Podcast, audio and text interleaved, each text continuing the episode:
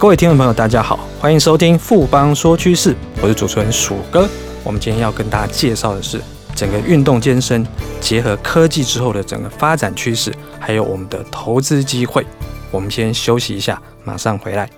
哼，我的投资眼光真的超好。到底投资了什么？哎，快告诉我啦！当然是富邦 ETN，绩优股一把抓，追踪指数零误差，门槛低，小资族也能买哦。那我要赶快去买。富贵要人帮，ETN 买富邦。富邦证券指数投资证券经金管会同意生效。微不表示本指数投资证券绝无风险，投资人交易前应详阅公开说明书。富邦综合证券股份有限公司经目的事业主管机关核准之许可证照字号为一零七年经管证总字第零零五三号。欢迎回到富邦说趋势。我们今天很荣幸邀请到富邦投顾的资深经理张成维。成维好，鼠哥好，各位听众大家好。陈伟，我们知道说这几年全球的那个运动风气都相当的兴盛。那我们之前有谈过类似的一个主题。那我们今天要谈说这个运动趋势上面的话，有什么新的发展跟商机呢？嗯，最近我们富邦勇士队经过了多年的努力，终于首次获得了超级篮球联赛 SBL 的冠军。而远在美国的 NBA 的金州勇士队，其实他们也是正在进行三连冠的一个挑战。其实这两件运动赛事其实都是国内外媒体的焦点，所以我们可以看到，就是全球无论是运动赛事或者是运动人口，近年来都有呈现稳定的增长。根据统计，二零一七年全球的运动产值有一点五兆美元，那美国其实就占了三分之一，大概五千亿美元左右，是全世界最大的一个运动国市场。以健身产业为例，美国的规模大概有三百亿美元，近十年来都是以三到四 percent 的一个幅度做一个增长，因此美国就出现了经营。健身视频订阅跟贩售健身器材的独角兽公司 Peloton，这家公司其实从成立到现在大概只有短短的七年，它就募集了十亿美元。现在它的估值其实有高达四十亿美元。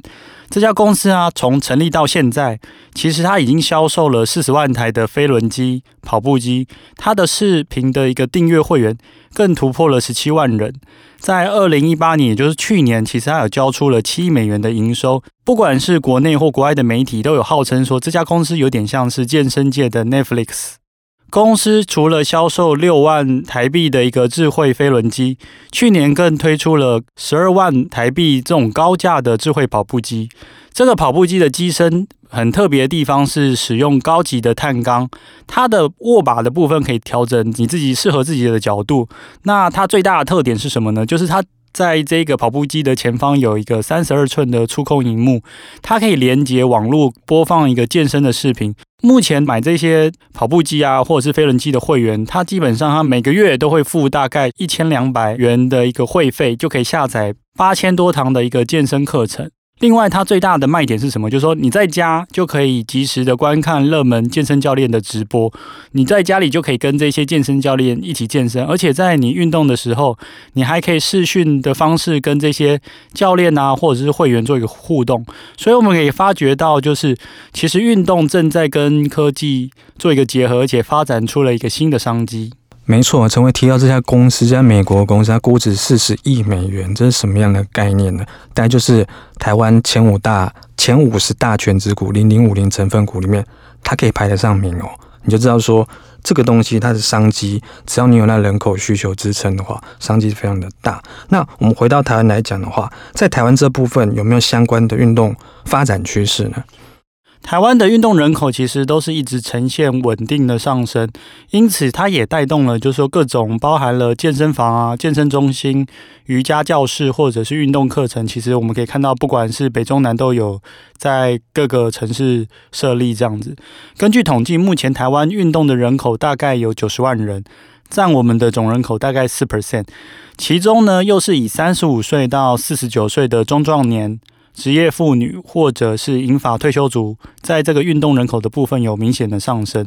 虽然台湾现在目前四 percent 的一个运动人口，相较于四年前大概二点五 percent 已经有大幅度的增加，但是其实在欧美地区，他们的运动人口占总人口大概有二十 percent，所以我们还是有非常大的一个成长空间。另外，在美国跟中国的一个运动产业的产值占整体 GDP 大概都有在一到两 percent，台湾的话大概只有零点三趴，所以我们认为还是非常的看好台湾在内需的一个运动市场会有非常大的一个成长空间。成维这边提到，我们现在是个位数，可是你欧美的话，可能是有将近两成的这种运动人口的比重，看起来这个成长空间是真的相当的大。那它相关的运动跟健身，实际上商机金额会有多少呢？根据整个体育署的统计，在二零一三年，台湾民众运动的消费支出大概是一千零五十九亿元。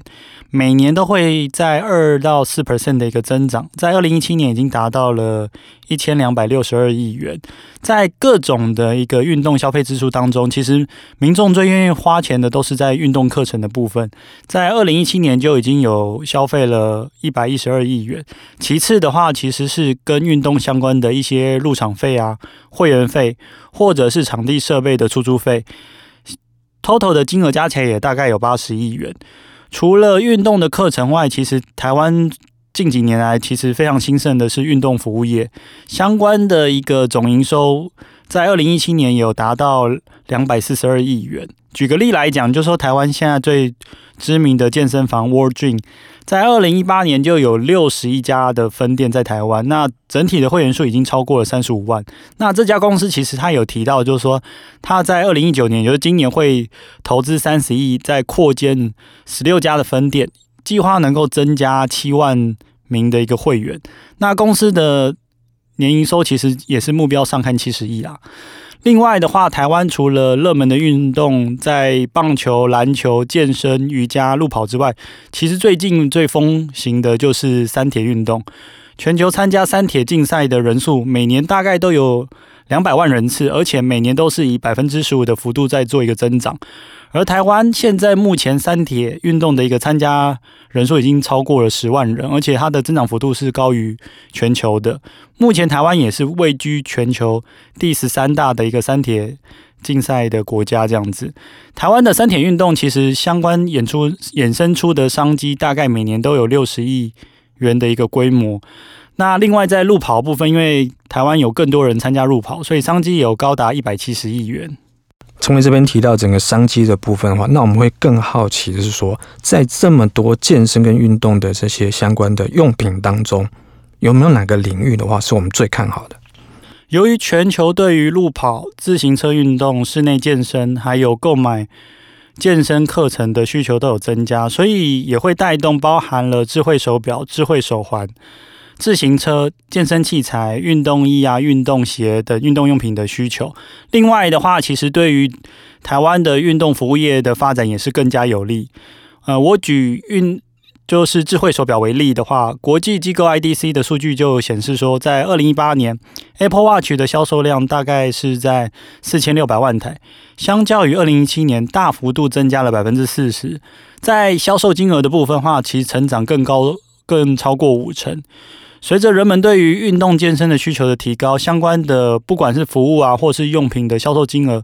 未来只会越来越大。那对于整个健身相关行业的部分的话，其实它也会受到整个运动人口红利的增加，那对于他们的相关的营收跟获利也会有帮助。的确哈，因为台湾在整个这个。产业供应链当然包括运动产业供应链里面，应该是都没有缺席。那我们实际上会看好哪些族群或公司呢？